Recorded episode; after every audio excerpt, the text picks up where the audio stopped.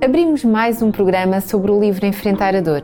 Certos que existem muitos motivos para falarmos deste assunto e de encontrarmos coragem para não desistir. Isto porque um dos maiores perigos que ameaçam o sofredor é o de perder a vontade de lutar. E quando se perde a vontade de viver, nem sempre se volta a recuperá-la. Portanto, é de extrema importância encontrar os recursos para recuperar a força de viver. Percebermos como suscitar o sentimento de que é de responsabilidade individual preservar a vida. Precisamos ter a noção que a vida não é mais do que uma contínua sucessão de oportunidades para sobreviver. Por tudo isto, o desafio que temos para hoje é, juntamente com a nossa convidada, encontrarmos os fatores-chave para a nossa sobrevivência. Olá, Dulce. Olá. Obrigada por, junto a nós, conseguirmos desvendar uh, com estas chaves como é que nós podemos sobreviver. Numa pessoa esmagada pelo desânimo, o sentimento de que é da sua responsabilidade, que é, é preservar a sua vida, por mais adversas que se apresentem as, as circunstâncias, como é que podemos suscitar algum ânimo e passar a esperança para estas pessoas? Há um famoso psiquiatra uh, chamado Viktor Frankl que, que, esteve, foi prisioneiro durante muitos anos em campos de concentração nazi e ele especializou-se em devolver a esperança a doentes desenganados. E ele fazia-lhes uma pergunta choque, eu acho que é uma pergunta choque, que é quando eles se queixavam de quão dura era a sua situação pessoal, ele dizia: um, por que não se suicida? E é uma pergunta terrível, não é? Se alguém está em desespero, uh, perguntar-lhes: mas por que é que não te suicidas? Mas a verdade não era aqui nenhum incitamento ao suicídio, mas era encontrar descobrir as razões que levavam aquela pessoa a não querer desistir de viver. Uh, aquelas coisas a que o doente ainda se podia agarrar para continuar a lutar e depois a partir daí ele fazer todo um trabalho com o doente e construir uh, daquelas ideias muito tenues algo mais, mais sólido. Para muitos dos pacientes, o que mais os liga à vida é a família, uh, os filhos, especialmente os filhos, não é? Para outros é uma missão que eles sentem impelidos a terminar, outros são as recordações pessoais que os ajudam a continuar a viver. Por isso era muito importante para ele descobrir uh, o que é que os ligava à vida. Por isso, isto é o primeiro apoio de que necessita uma pessoa que sofre uh, para ele poder começar a aliviar a sua carga, é encontrar uma razão para continuar a lutar. Isso é um fator chave e, ou seja, dar-lhe um motivo para sobreviver, não é? Este sobreviver em si já levanta aqui algumas, eh, algumas questões. Mas o, o Dr. Frankl, como eu dizia há pouco, ele foi prisioneiro durante muitos anos em campos de concentração nazi, muito tempo. Uh, e toda a sua família, exceto a irmã, uh, ou seja, os pais, o irmão, a mulher, foram todos morrendo nos campos de gás e nos campos com as câmaras de gás. E, e podíamos interrogar-nos como é que alguém perdeu tudo, não é? Perdeu tudo, como ele, como é a que é que ele se pode agarrar para continuar eh, a viver. E o testemunho que ele dá ao longo de toda a sua vida e toda a sua obra é, um, é de que quando nós não temos mais nada a perder, exceto a própria vida, ainda assim podemos encontrar meios para construir uma existência digna. O, o segredo dele resumia-se em poucas palavras, eu vou ler.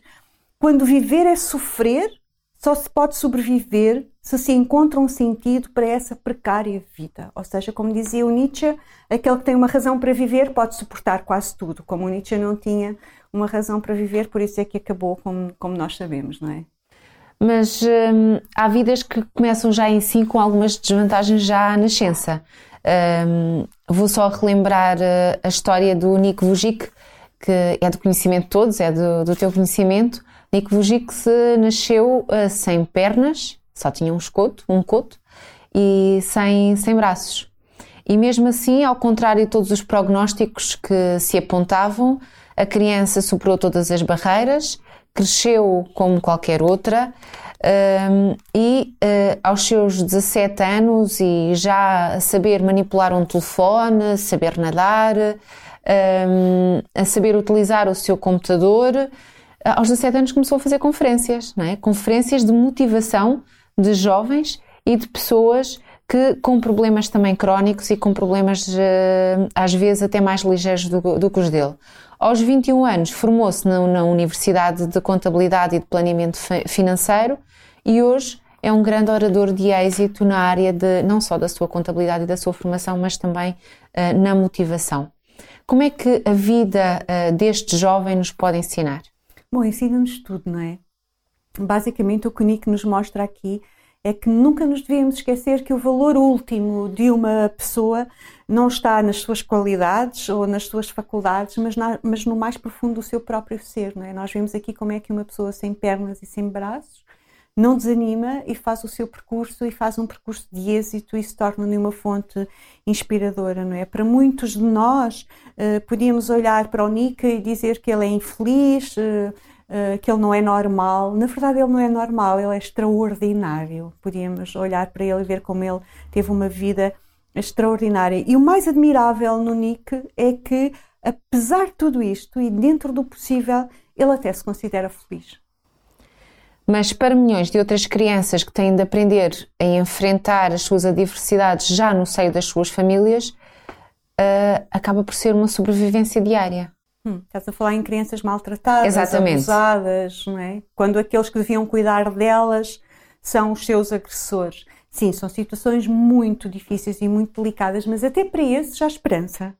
Porque hum, os especialistas neste tema das crianças abusadas e agredidas um, garantem que nem todas são vítimas sem esperança, porque elas aprendem a desenvolver uma característica que os entendidos chamam de resiliência.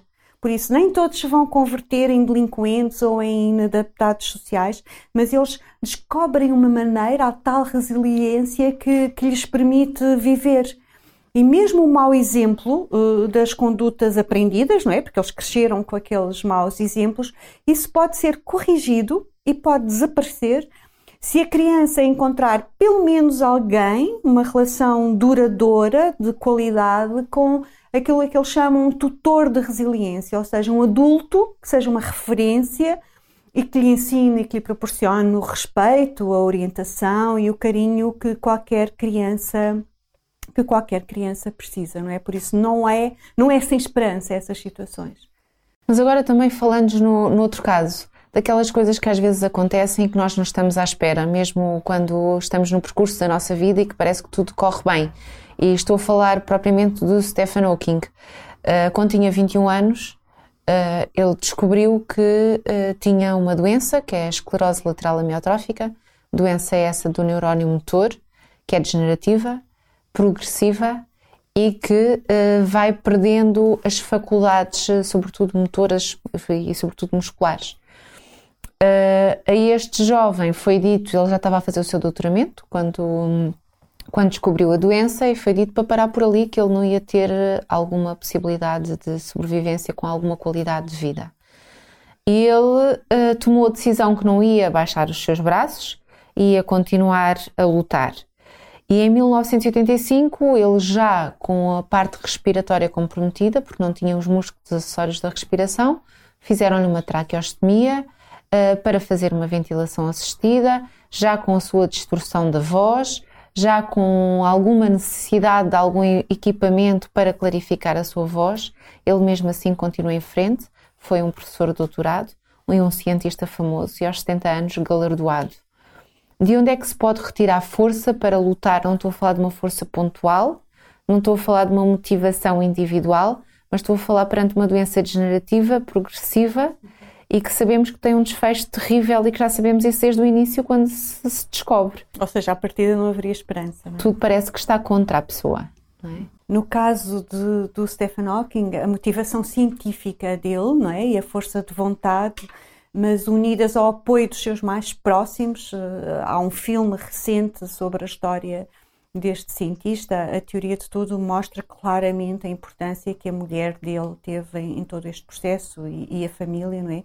Mas neste caso eu diria que foi a motivação científica, a força de vontade dele e o apoio daqueles que, que eram mais próximos, onde ele foi procurar um, um fator-chave para, para sobreviver. Noutros casos, eu diria que a força espiritual hum, é a chave da vitória. Um, o Roberto Badenas cita aqui um diálogo de, do professor Schwartz que está muito interessante. Ele diz que o segredo está em saber que se vai morrer e estar sempre preparado. Diz ele, assim podes ficar verdadeiramente comprometido com a tua vida enquanto viveres. E então perguntam-lhe, como é que alguém pode estar preparado para morrer? E ele responde, faz com que todos os dias um passarinho pouse no teu ombro e te pergunte, é este o dia? Estou preparado? Estou a fazer tudo o que tenho de fazer?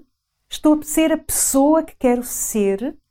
Quando se aprende a morrer, aprende-se a viver. Eu não sei o que é que acontece contigo, mas eu seguramente não começo os meus dias a pensar se vou morrer.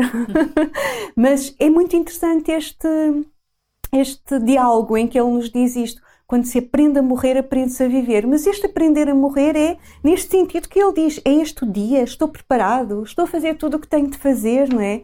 Estou a ser a pessoa que quero, que quero ser. Por isso, aprender a viver é um fator decisivo para se aprender a sobreviver, não é? É óbvio que sem o apoio da envolvente externa, que nós referíamos há pouco, e profissional, por mais que tu lutes, e, e por mais tentes sobreviver, torna-se muito difícil. Mesmo o, tanto o Nick como o Hawking tiveram muito apoio das pessoas que estavam à volta, à volta deles, não é? Mas, hum, aliás, eh, as capacidades, quando as capacidades de uma pessoa são destruídas completamente e aparentemente já não lhe resta mais nada, a não ser a dor, não é? Parece que a dor nunca continua sempre ali. Ainda há insuspeitadas alternativas de sobrevivência se alguém vier em seu auxílio. E o Viktor Frankl conta muito isso de, de, como eles, quando eram, quando estavam no campo de concentração, como eles se animavam uns aos outros para conseguirem sobreviver, para conseguirem ter o ânimo uh, que, eles, que eles não tinham. Um, e eles dizem mesmo que as possibilidades de recuperação de uma pessoa diminuem terrivelmente quando os seres humanos se sentem abandonados à sua própria sorte. Um, Teresa de Calcutá chegou a afirmar que o maior sofrimento é o de se encontrar só, não ser amado e não ter ninguém. Diz ela, cheguei à convicção de que o não ser desejado é o pior mal que um ser humano pode sofrer. Por isso, um outro fator de sobrevivência é o envolvimento dos outros, é a ajuda dos outros, eh, que é, que é, que é fundamental, não é?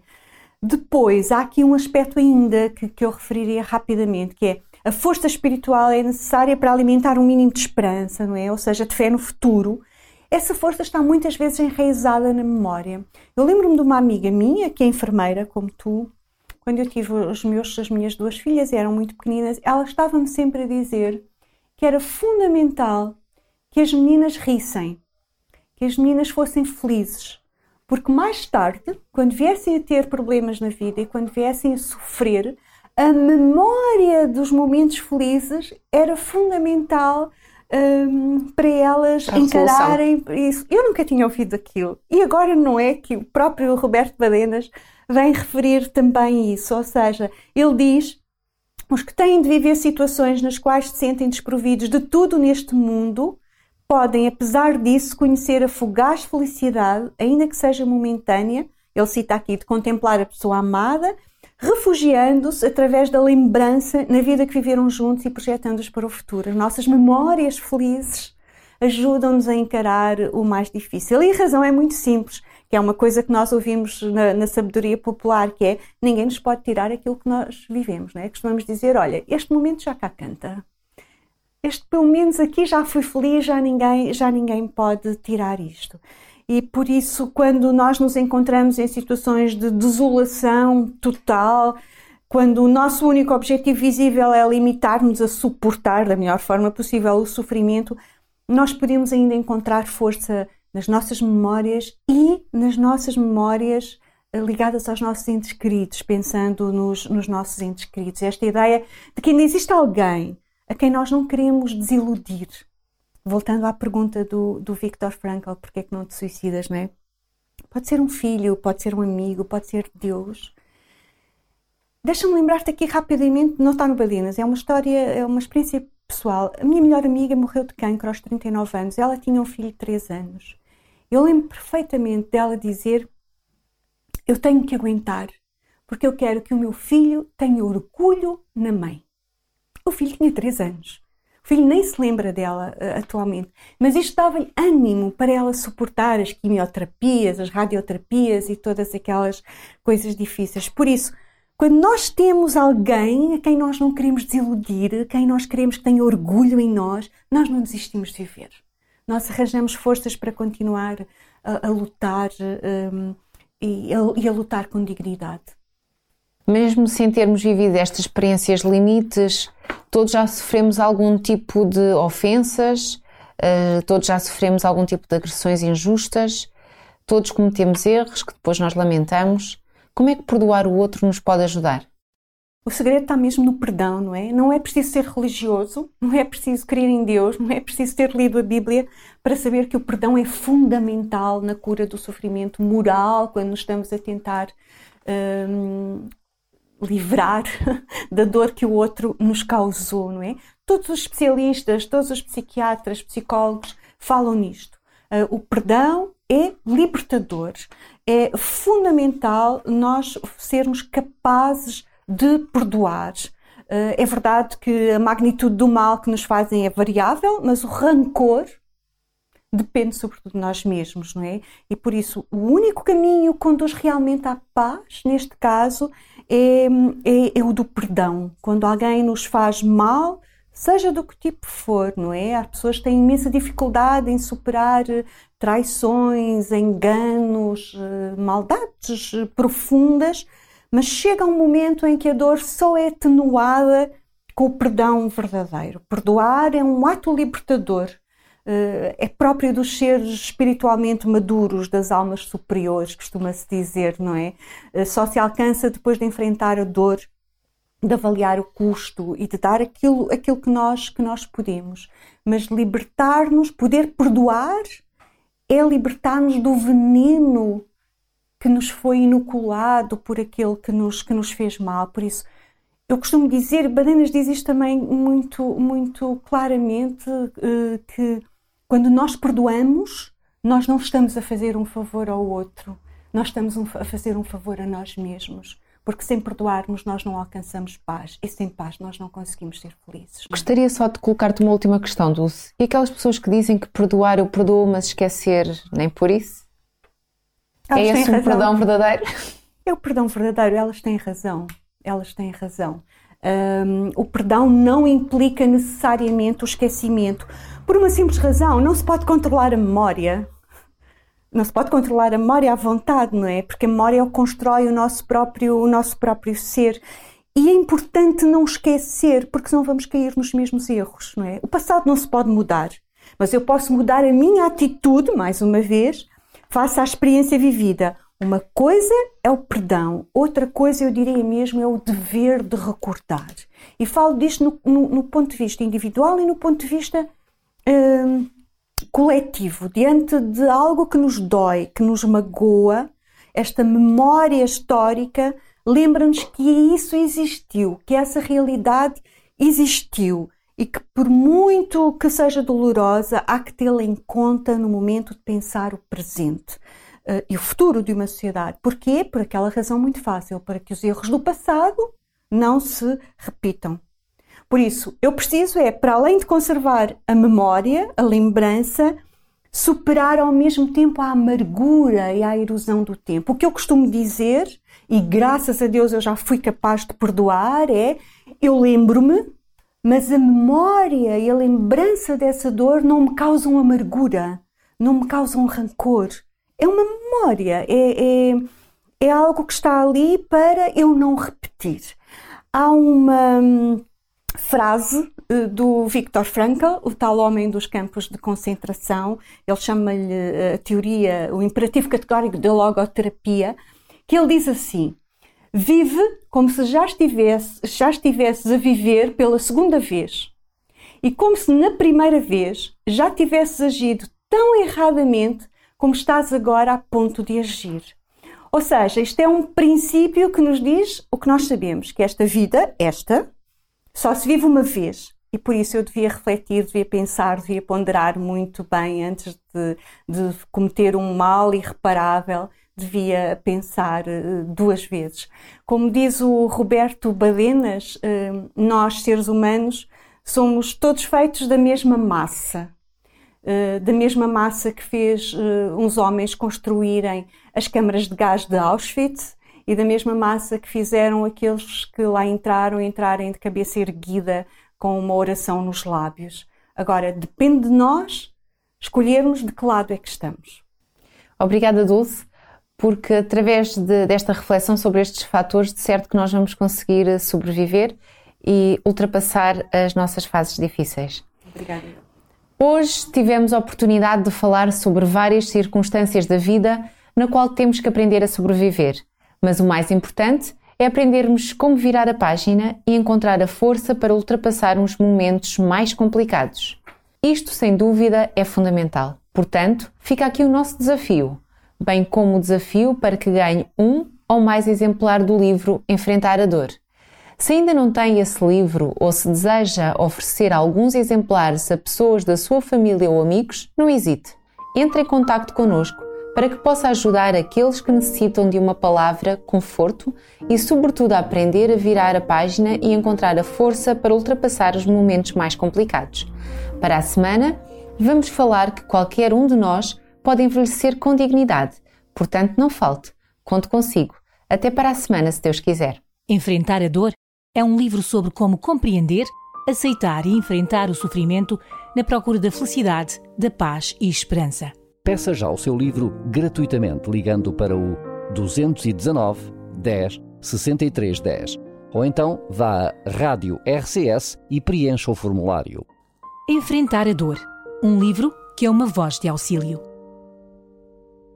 Peça já o seu livro em radiorcs.pt.